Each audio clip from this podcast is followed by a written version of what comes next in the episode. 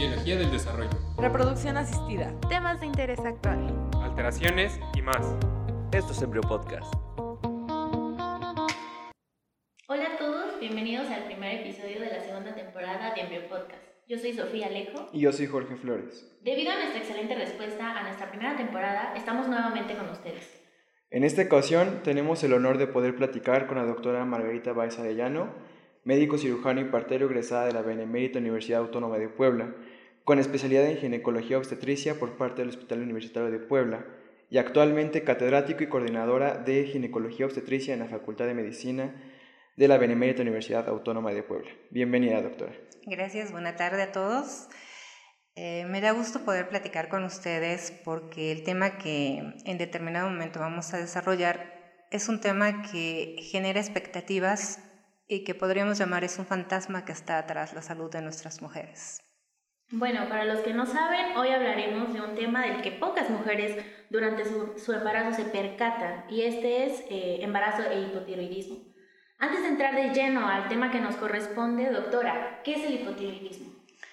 Es una enfermedad que va a afectar a la glándula tiroides. Esta obviamente está en la parte central del cuello y vamos a tener ahí una alteración que impide que se produzcan dos hormonas que se llaman T3, T4. Eh, le vamos a poner ese contexto para que pueda ser más entendible para todos. Eh, la causa que puede llegar a darles son diversas. Estamos hablando de tres posibilidades. Mm, quiero que ubiquen eh, su glándula, parte central de su cuello, y después tendrían que irse hacia lo que alguna vez tal vez hayan escuchado, lo que es una glándula pineal y lo que es una hipófisis. Bajo ese circuito trabaja lo que es la producción de la tiroides. Primaria, si solamente está afectando la glándula tiroides, estamos hablando de que es una secundaria, si está tocando lo que es glándula pineal y una terciaria si es hipófisis. Eso sería, a grosso modo, lo que viene siendo el problema de un proceso de hipotiroidismo. Ok. Eh, durante el embarazo hay, bueno, sabemos que existen varios cambios en la mujer durante el embarazo. ¿Algunos de esos cambios involucran a la glándula tiroides y a la concentración de sus hormonas? Sí, tenemos los estrógenos, que es una hormona que va a producir una hiperplasia y también una hipertrofia de la glándula. Esta glándula regula cambios metabólicos, regula crecimiento, tiene un contexto muy importante. El momento que hay un aumento de la glándula, también va a haber un aumento en la producción, que relativamente no es tan considerable, pero que en las pacientes que ya tienen una problemática previa, y hablábamos que es un fantasma porque es algo que no da una manifestación clínica importante. Y ese momento permite que se tenga un punto de referencia que sería justamente eh, lo que me motivó a platicar con ustedes, el que se puedan hacer laboratorios. Y ahí es donde vamos a poder ya plasmar una realidad.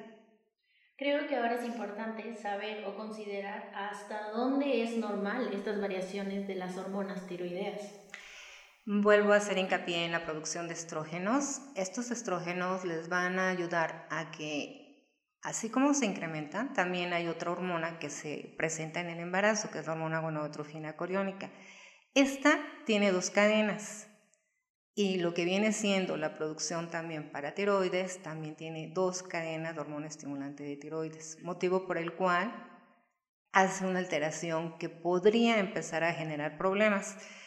¿Qué hace que no sea tan manifiesto? Va a trabajar con, si recuerdan, T3, T4 la T4 se va a excretar a través de orina y eso hace que sus niveles bajen. Entonces, relativamente en un examen de laboratorio, ustedes no van a encontrar una titulación tan elevada o modificada aparentemente hasta que no ya se hace con cierta tendencia y buscando el elemento. Si se dieron cuenta, me salté lo que es la hormona estimulante de tiroides, que es el punto focal.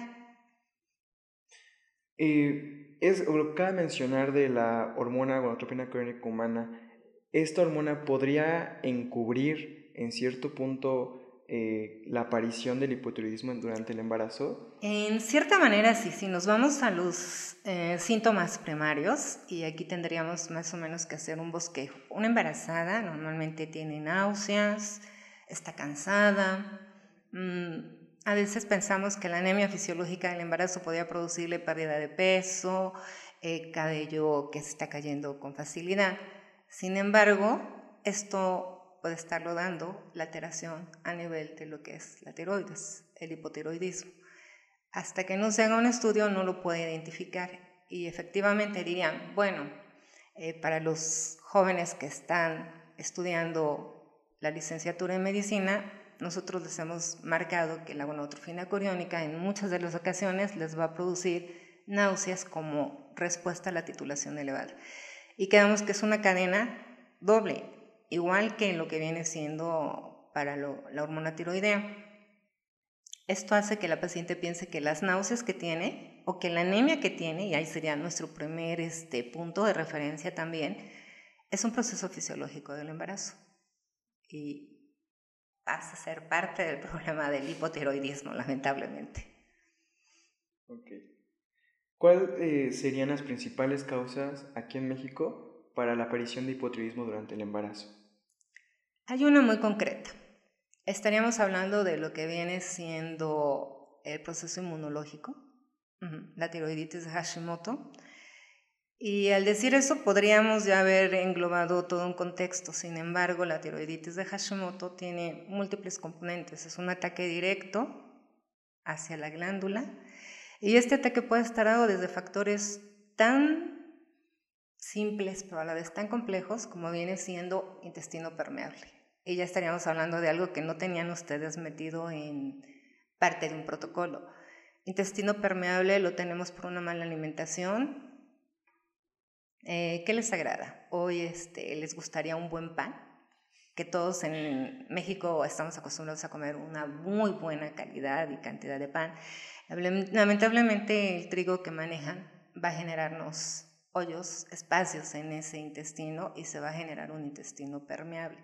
Respuesta inmunológica y la respuesta es muchas jovencitas que en este momento están pensando que su pareja las dejó y que por eso están tristes y la vida se les está acabando, simplemente lo que están teniendo es un síntoma de depresión por una secuela de una deficiencia o una baja producción hormonal a nivel de tiroides.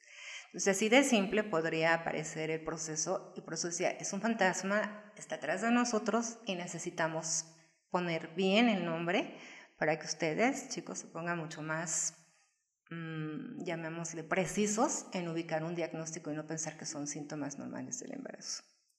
Claro, creo que no estamos tan familiarizados con esto y creo que sería importante saber cuántas mujeres puede afectar esta patología aquí en México, porque creo que no es tan fácil decir, ah, bueno, sí, es depresión, es hipotiroidismo. Entonces... No, no, definitivamente no. El diagnóstico lo tienes a través de que ya hay un proceso de valoración, tal vez eh, la cotidianidad en la clínica en trabajar con las pacientes, pero un 10% de las mujeres mexicanas, hablando en general, va a tener el problema de hipotiroidismo. Y de este en proceso de gestación estarías hablando un 2% de todas las patologías endocrinas, la tienes. Y eso es porque ya le estás buscando, pero si no le estás buscando, es un gran problema. Y otro punto álgido es, México tiene un maravilloso sol, un clima envidiable por todos, lo cual haría que nosotras no tuviéramos deficiencias en cuanto a vitamina D. La sorpresa es que la gran mayoría de nuestras pacientes tiene deficiencia de vitamina D y eso tampoco lo vas a saber hasta que no hagas una analítica.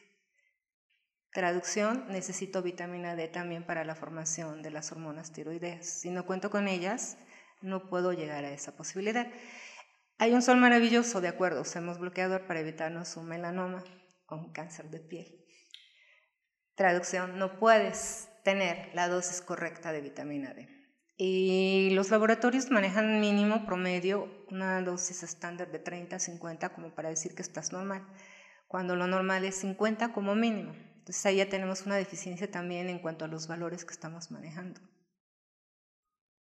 ¿Y cuáles serían eh, los factores principales para tanto la alimentación, como ahorita mencionó lo de la vitamina D, que sean importantes para poder prevenir la aparición de un hipotiroidismo durante el embarazo?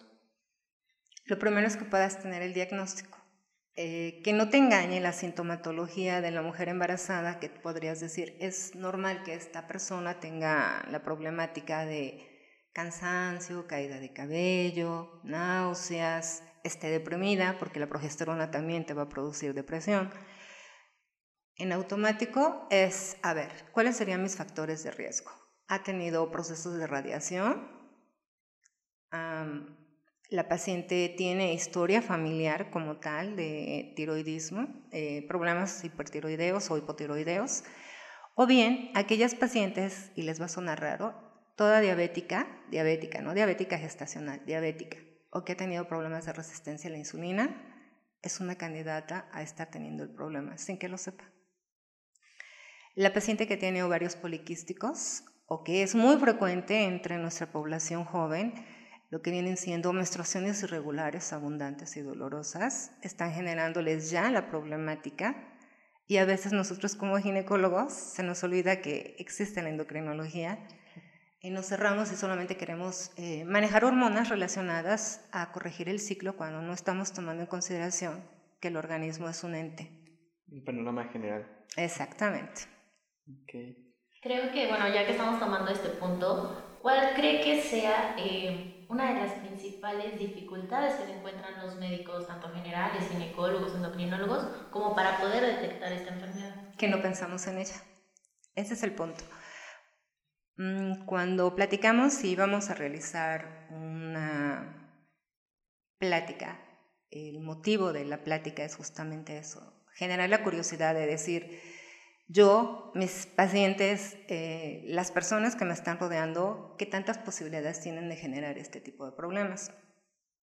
Si lo piensan, seguramente van a tener la capacidad de empezar a investigar y a tomarse en serio los síntomas, porque no solo ya detecté el problema de hipotiroidismo, sino también todas las secuelas, tanto maternas como fetales, a las cuales nos va a llevar el problema.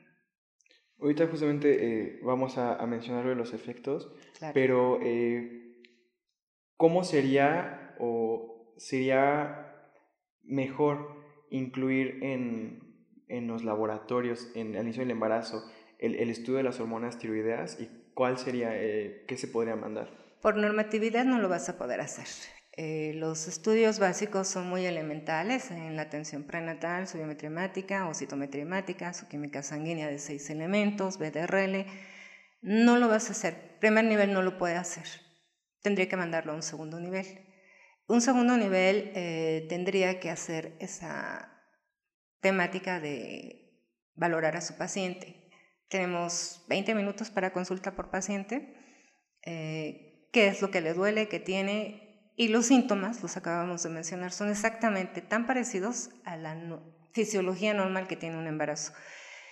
Al momento en que se hace una historia clínica y se dan cuenta que existen estos antecedentes, es ahí donde hay que aplicar la analítica. Y aún así, tenemos dos escuelas importantes, una del Colegio Americano de Ginecología y Obstetricia y otra del Colegio Americano de Endocrinología, y chocan totalmente en cuanto a su forma de trabajar.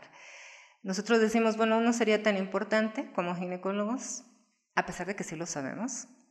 Y los endocrinólogos dicen, no, es que sabes que con valores mínimos tú ya tienes que hacer una determinación. O sea, si la paciente tiene datos que tú no puedes llevar, y les voy a poner un punto importante. Eh, la pregunta sería, ahora yo, yo soy la que los estaría entrevistando, ¿qué tanto les preocuparía una anemia en un embarazo? Me imagino que la resolverían solamente con hierro. ¿no? Es lo primero que parecería. Por norma, ok, la primera consulta está su hierro y adiós. Si la paciente, a pesar de estar con el tratamiento correcto, tomando la dosis correcta, con una alimentación adecuada, hay una anemia, esa paciente tiene hipotiroidismo y hay que buscarlo.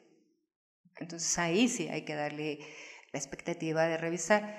Ahora, ¿cuáles son los parámetros normales promedio que van a manejar? 0.4 a 4.5 y que es lo deseable, pues que se mantenga 2.5 como mínimo. Cuando ya tienes 2.5, esa paciente ya tendría que estar con una terapia de sustitución. Y las dosis van a variar de acuerdo al trimestre. En el primer trimestre ustedes estarían pidiendo 2.5 como mínimo. A partir del segundo y tercer trimestre ya puede llegar a 3. Porque sube. Deja de tener tanta, tanta este, pérdida a nivel hemático, la cantidad de gonadotrofina coriónica desaparece justamente en el primer trimestre y esto permite que ya se estabilicen un poco más los parámetros. Y como no lo sacamos, o sea, no, no, sería tan difícil, porque solamente tendrían que sacar dos elementos, y que es de hecho lo que manejan los endocrinólogos, T4 y lo que es TSH, hormona estimulante de tiroides. Cuando quieren estar ciertos si es un problema de Hashimoto, sí se tendrían que ir a la determinación de anticuerpos. Y muchas mujeres jóvenes se llevan la sorpresa. Volvemos a lo mismo, resistencia a la insulina, no puedo trabajar con lípidos porque los, a pesar de que la paciente está siguiendo el tratamiento, la alimentación, siguen las titulaciones elevadas para lípidos y colesterol, volten a pensar en que el problema es tiroides. Ahí es donde volvemos a, a tomarnos un fantasma. Si hay un sobrepeso, dicen, ese es un hipotiroidismo y a veces le tienen, pero hay muchas pacientes hipotiroideas que son muy delgadas. Atípico, pero funciona. Eso es lo que hace que sea tan camaleónico y dos puntos importantes. Anemia, dislipidemias, y estarían pensando normalmente en mujeres 30, 50 años, que es donde más frecuentemente se presenta el hipotiroidismo. Conforme avanza la edad, pues obviamente la glándula va teniendo un decremento. Pero no es así. En mujeres muy jóvenes ya tienen el problema. El punto es que pensemos que existe que están los chicos informados de que tienen que buscarla, que no tienen que pensar que es algo extraño. Y volvemos a reiterar, es una paciente, no llegó al servicio de ginecología y obstetricia, es una paciente y hay que buscar cuáles son los problemas que tiene para poder resolverlos. Y como usted menciona, no es no tomar los síntomas como si fueran únicos del embarazo. Cada paciente tiene sus propias manifestaciones y ahí puede estar escondido el, la patología. Es correcto. Y volvemos a lo mismo, un segundo nivel sí lo puede hacer, pero a veces, eh, decíamos, las dos escuelas están en polos opuestos de manejo y habría que normar la conducta. Entonces aquí lo importante es que un médico de primer nivel pueda detectarlo Ese clínicamente. Es el y esa es la función de esta plática justamente, que se den a la tarea de, de, leer, porque además es un tema muy apasionante que, que nos va enredando porque implica hormonas implica lo que decíamos intestino permeable, implica no consumo de trigo. Y volvemos al punto álgido. Todos comemos trigo, todos consumimos soya, tomamos leche. Son situaciones que nuestro nivel cultural alimenticio, nuestra cultura como tal, nos lleva a la tendencia a ese tipo de alimentación, pero se nos olvida que lo que hace mucho tiempo era adecuado en este momento ya no lo es. ¿Cuáles serían las por así mencionar las complicaciones, los efectos en la mujer eh, durante el embarazo por presentar hipotiroidismo. Bueno, aquí quiero hacer una acotación muy importante. A ustedes seguramente les acabo de generar la duda de necesito identificar un problema de hipotiroidismo. Pero si ustedes lo registran después de la semana 12, no me va a servir del todo. El punto neural es el cerebro del pequeño se está formando en las primeras semanas. Si no tiene la cantidad adecuada de hormona y obviamente de yodo, porque necesita también este elemento, va a haber un retraso a nivel cerebral, que de primera instancia, si es leve, lo va a poder superar. Es un niño que lo vamos a ver nacer relativamente normal, su problema va a estar cuando entra al kinder, porque va a tener déficit de atención, problemas de irritabilidad, y pensamos en todo, menos en que el pequeño tuvo un proceso no adecuado durante el periodo. Él no produce la hormona como tal hasta que no llega a las 12 semanas. Antes depende exclusivamente de la producción materna. Y ahí es donde tenemos el problema, porque es justamente donde todavía estamos pensando si puede haber un problema. Entonces, eh, la cuestión es encontrarlo antes de las dos semanas. La, es correcto, si se puede o si hay un perfil de la paciente que nos genere duda, lo importante sería canalizarla a un segundo nivel, que nos escuchen y que realmente se le haga la analítica para poder hacer el, no estancar un perfil hormonal tiroideo, menos solamente estamos hablando de dos elementos, ni siquiera estamos hablando del perfil completo más anticuerpos, que sí es importante y de hecho para un manejo eh, la presencia de los anticuerpos es básica. Eh, eso sería lo menos, o sea, lo más simple que le podría pasar al pequeño. En las formas graves vamos a tener un retraso en cuanto al desarrollo del cerebro, un cerebro pequeño, un cráneo pequeño, y ahí sí ya podemos empezar a darnos cuenta, porque al hacer el ultrasonido, circunferencia y diámetro biparietal nos van a dar alteraciones. Una cabeza que no está creciendo, que está detenida en percentil, tendría que revisar si no me estoy percatando que la señora tiene o tuvo y que en este momento todavía puedo dar la oportunidad de que ella tenga cuando menos una posibilidad. Hablando en ese sentido, pues creo que es importante que nos demos cuenta y además si hay una secuela importante, el pequeño podría nacer ya con la estructura, de hecho tienen el perfil neonatal para poder determinar, pero pues ya en esas alturas ya generamos problemas. Ahora, en relación a la madre, tenemos dos posibilidades. La primera, pues los síntomas tan incómodos que está viviendo y que puedo pensar que el embarazo es una tragedia. Y en segunda instancia, como complicaciones obstétricas, de primera instancia, aquella mujer que tiene un problema severo va a estar con abortos recurrentes. Eso seguramente a su ginecólogo le va a llamar la atención y seguro que se lo va a diagnosticar. Si se pasó y no lo notó, ella va a tener la siguiente problemática, abortos. Primero, no puede embarazarse. Segundo, abortos. Tercera, la posibilidad de generar partos prematuros desprendimiento prematuro de placenta, que es una situación bastante grave, y también, por secuela lógica, problemas de preeclampsia, enfermedad hipertensiva del embarazo. Entonces, es un engranaje que va llevándonos cada vez a problemas más graves si no lo detenemos en su momento. Es prácticamente una cascada que si no la detenemos en el momento adecuado, simplemente esta va a continuar, continuar, continuar, continuar. Es la dueña de la orquesta, la tiroides, y es la que regula el metabolismo. Si ella está mal, eh, vamos a tener problemas muy serios. Y la paciente cuando ya tiene más tiempo genera problemas cardíacos. Y a veces es eso lo que la hace ir a consulta, porque va con el cardiólogo por la serie de elementos que tiene y aparte hay problemas en cuanto a su capacidad de concentración, que es otra de las cosas que diría, es que no puedo con la vida. No me queda, no, no puedo entender, no puedo estudiar, no se me queda. Tiroides, gracias. Creo que, bueno, una vez que ya establecimos un diagnóstico y ya dimos con el punto y dijimos, ok, sí, es hipotiroidismo, ¿cuál es realmente un tratamiento adecuado para una mujer embarazada? No podemos irnos de manera preventiva y sí tenemos que ir a ser terapéuticos y levotiroxina es el elemento más adecuado. Tendríamos que hacer énfasis en que ella tiene que consumir alimentos que contengan yodo. Están los bociógenos que no puede consumir crudos y que cualquiera diría, a ver, mujer embarazada, aquí está tu kilo de espinacas crudas, una buena ensalada para que te la comas no la va a poder consumir porque evidentemente disminuye la efectividad de la levotiroxina que está consumiendo. Entonces, ahí hay un problema. El medicamento se consume en ayunas y hasta media hora después tiene que ingerir alimentos. Es como romper esa independencia que tiene de comer y hacer lo que quiera porque va a haber un protocolo establecido de cómo consumir el producto.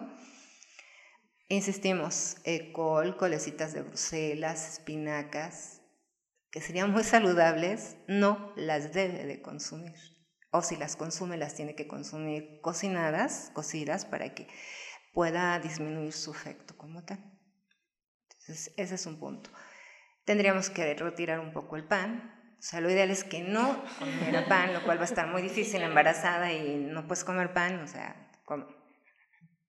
Esa sería parte de la estrategia de la alimentación que aparte pues el pan es una de las principales eh, fuentes de alimentación en nuestro país. Hidratos de carbono por todos lados. sí, claro. Y otro elemento muy importante, decían, bueno, ok, si leche no puedo porque tengo elevados mis niveles de lípidos, lo siguiente entonces sería una leche de soya. No, bajo ninguna circunstancia, la soya tampoco la puede consumir. ahí ya tenemos otra situación a consumir. Otro alimento que puede bloquear el efecto de la sí, No, no, no puede consumirla. ¿Y qué beneficios eh, consigue en el, en el, feto o en el resto del embarazo ya el establecimiento y el tratamiento de levotiroxina? Que es un feto que va a tener sus capacidades en cuanto a su coeficiente intelectual, va a tener un crecimiento adecuado, no vamos a tener problemas. Les da mucho miedo el tener que usar hormonas, pero creo que bien llevadas no generan problema. ¿Y no hay algún eh, efecto, como por ejemplo en... en- ¿Lateral? ajá, en el, en el desarrollo del feto. Eh, no. A largo plazo, la levotiroxina produce descalcificación. Eso sí es un punto importante, pero habíamos hablado que también hay una deficiencia de vitamina D que no se está llevando a cabo. Entonces son elementos que no consideramos a la hora de manejar a una paciente con hipotiroidismo. Se tiene que hacer su analítica para vitamina D, el complejo de la vitamina B12, porque obviamente si hay un intestino permeable, la B12 no se va a poder, o sea, todo el complejo no lo va a poder absorber. Entonces también una deficiencia de B6 te va a llevar a mayor cantidad de náuseas por deficiencia de piridoxina, esa depresión también por la misma deficiencia. Entonces, y el ácido fólico que va a poder consumir en tabletas, más no con su brócoli, ya ahí estamos también compensando.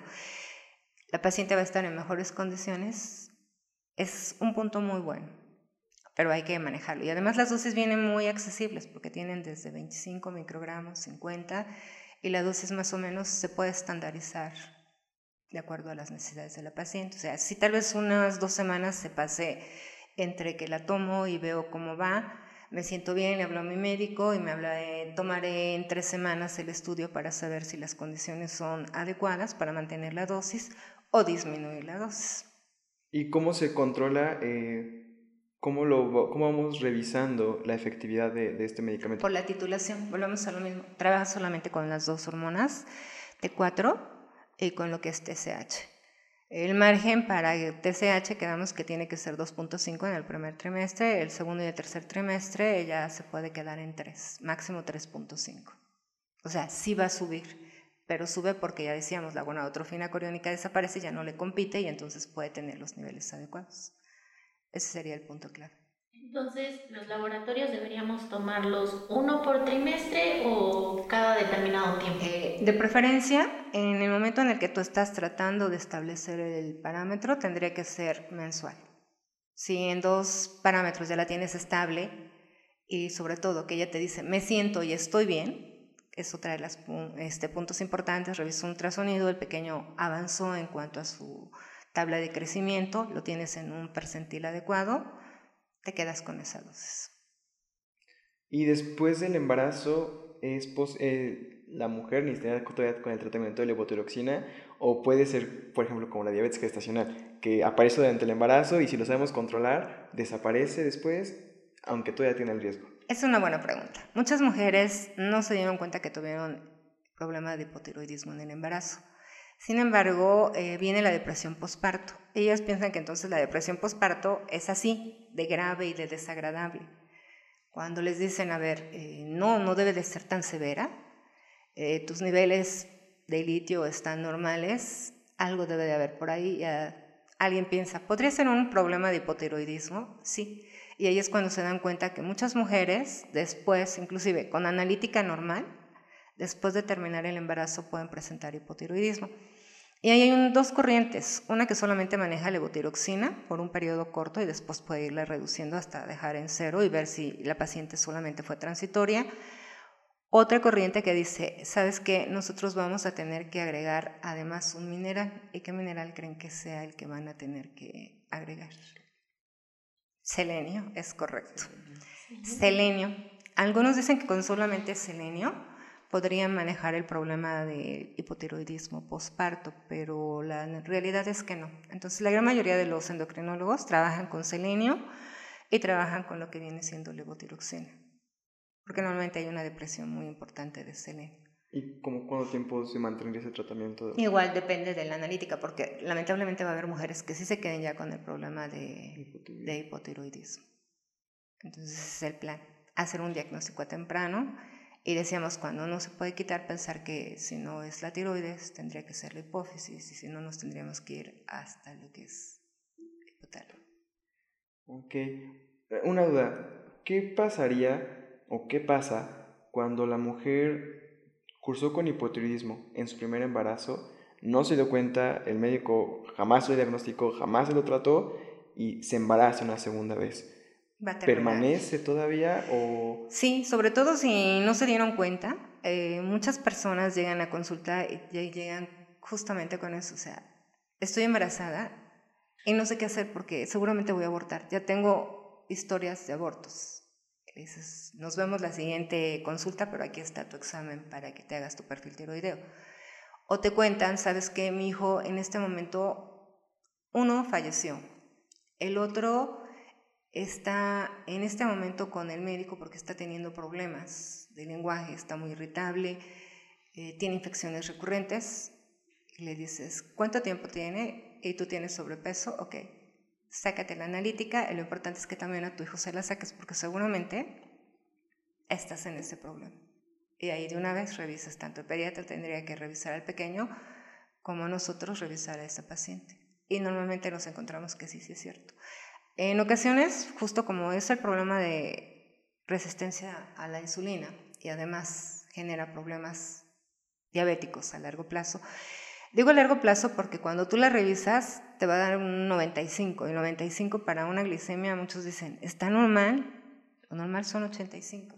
Esa paciente tiene resistencia a la insulina y te va a llegar a consulta por candidiasis recurrente. Ese fue el motivo de mi consulta. Y ahora resulta que salgo con una titulación para hacerme un examen de tiroides y cuando vengas este, yo te lo pago si sale bien. Si sale mal, tú me pagas la consulta. Apostamos. Exactamente. Cobramos a la inversa. Eso es lo que sucede. Entonces sí es importante que se le dé un buen seguimiento y sobre todo los chicos que están en formación, que tengan esa necesidad de saber qué pasa con ese cuerpo. Bueno, ya para concluir, recapitulando un poco lo que hemos estado viendo, lo importante de todo esto es tener un diagnóstico temprano, pensar realmente en que mi paciente puede tener hipotiroidismo y no dejar de lado tampoco el abordaje multidisciplinario, que no nada más es cuestión del médico familiar, no nada más es cuestión del ginecólogo, sino que es realmente un conjunto que hay que ver al nutriólogo, hay que ver al endocrinólogo, al ginecólogo y usted lo mencionó, también al pediatra. Entonces, pues ¿Qué mensaje quisiera por último darle a todos los que están escuchando? A las chicas que están en una etapa reproductiva, que de pronto están preocupadas porque el cabello se está cayendo, porque las uñas están muy frágiles, porque están con depresiones o se están enojando con todo el mundo, tendrían que pensar en que tal vez el problema se llama hipotiroidismo ese es uno de los puntos. Porque además también un factor que se me olvidaba mencionar es, me duelen los músculos. Es algo que estábamos pasando. Y bajo toda esa temática uno dice, es exceso de trabajo, estrés. Entonces, ellas tendrían que pensar en que tengo que ir con el médico y me tiene que escuchar. Sí, por ahí hacían una pregunta en relación a, ¿y cuánto tiempo crees que te escucha un médico? Y la pregunta se las dejo, ahí me la contestarían ustedes mentalmente, pero se las voy a responder. En los estudios que han hecho dicen que solamente escuchamos 20 segundos. Y lo demás ya estamos escaneando al paciente y pensando que podría tener, pero ya no lo estamos escuchando. Entonces es, por favor, escúchame, porque lo que te estoy diciendo es importante. Ese sería el, el punto clave porque va a ser que nosotros nos esforcemos por resolver la problemática de la paciente. Entonces, bueno, nosotras como mujeres que tenemos o nos sentimos un poco depresivas, que nos sentimos cansados, que lo principal es, bueno, mis uñas no se están viendo bien, mi cabello está dejando de brillar, sí podríamos ir con nuestro médico familiar y decirle, ¿sabe qué? Sí sospecho que tengo o que podría tener hipotiroidismo. Claro, además hay otra cosa importante, está el hipotiroidismo subclínico, en el que lo único que se va a manifestar es una elevación de la TSH, T4 va a estar normal, T3 normal, y ahí sí que habría que sacar la determinación de anticuerpos. Los endocrinólogos ya son muy puntuales. A partir de cuatro empiezan a dar manejo ya sustitutivo. Y algunos dicen, no, mejor nos esperamos a que haya síntomas. Es cuestión de ver y de hacer los cambios también en la alimentación, porque muchas veces el manejo en la alimentación cambia terriblemente las condiciones de nuestro paciente. Pero ahí es más complicado, porque, bueno, si fuera el periodo subclínico, ¿cómo lo sospecharíamos? Que, o cómo diríamos, casualmente encontramos la elevación de TSH? No, porque eh, al momento en que nosotros estamos viendo que la paciente está desesperada, porque se enoja con todos. Y de plano, somos su fuente de, vengo a pagarle para que me escuche. Ok, te escucho, pero además me estás diciendo que te duelen los músculos. Me estás diciendo que lloras con facilidad, que tienes problemas de candidiasis, que probablemente tus uñas también tienen ciertas características especiales, las famosas rayitas en las uñas o la uniresis, estaría gritándome ya los datos, solo que ya no lo sabe, pero yo sí puedo determinarlos. Entonces, va. El laboratorio me sale con que relativamente está normal, pero ya tiene síntomas. Entonces, ok, cambiamos alimentación, eh, damos un tiempo, si la alimentación mejora sus síntomas, por ahí nos podemos quedar, pero si no mejora, entonces vamos a tener que agregar el sustituto. Y le va a ir bien. Seguramente las mujeres que pasan de un hipotiroidismo con todos los datos a no tenerlos es un cambio de vida y de verdad se sienten geniales. Aprovechar y disfrutar su embarazo. Es no, correcto. No sufrirlo. Que, que, se debe de disfrutar, ¿no? Que muchos dicen, ah, te aliviaste, realmente que te alivias, no es una enfermedad, hay que disfrutarlo. Claro, y además eh, la mejor obra que podemos hacer son nuestros hijos, entonces que claro. salgan bellos y bien. Bueno, pues ya concluyendo este podcast, invitamos a todos los médicos en formación y médicos que ya son titulados, egresados de cualquier otra eh, ra bueno, rama que no es ginecología, a que sigan leyendo, a que se sigan informando y que sepan que esto está en todos lados y que de verdad necesitamos saber un poco más del tema. Bueno, sin más por agregar, doctora, agradecemos nuevamente haberla tenido aquí platicar un rato con usted, eh, aprovechando el primer capítulo de la segunda temporada. Eh, si alguien lo necesitara, ¿cómo podrían localizarla? ¿Cómo podrían comunicarse? Eh, tienen el correo, es clagino.yahoo.com. Está el teléfono 22 21 26 50 17 y con gusto. El plan es que todos estemos informados porque necesitamos apoyar a nuestras mujeres en cualquier etapa de su vida, ya sea la etapa joven, la mujer embarazada porque nos interesa ese binomio y también en una etapa posterior porque ahí es donde también se va a presentar el problema. Pero en este caso lo que más nos interesaba es que ambos, ese binomio, estén bien. Pues nos despedimos de todos ustedes. No olviden suscribirse a todas nuestras redes sociales, principalmente aquí, para que puedan seguir escuchando nuestros siguientes capítulos. Hasta la Hasta próxima. la próxima.